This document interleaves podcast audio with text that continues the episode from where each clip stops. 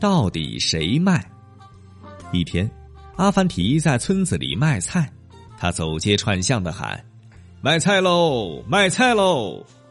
突然他那头驮着菜的驴也叫了起来而且叫声越来越大。阿凡提的声音早被驴叫声给淹没了气得阿凡提对驴吼道你这个蠢货叫唤什么？到底是谁卖？是你卖还是我卖？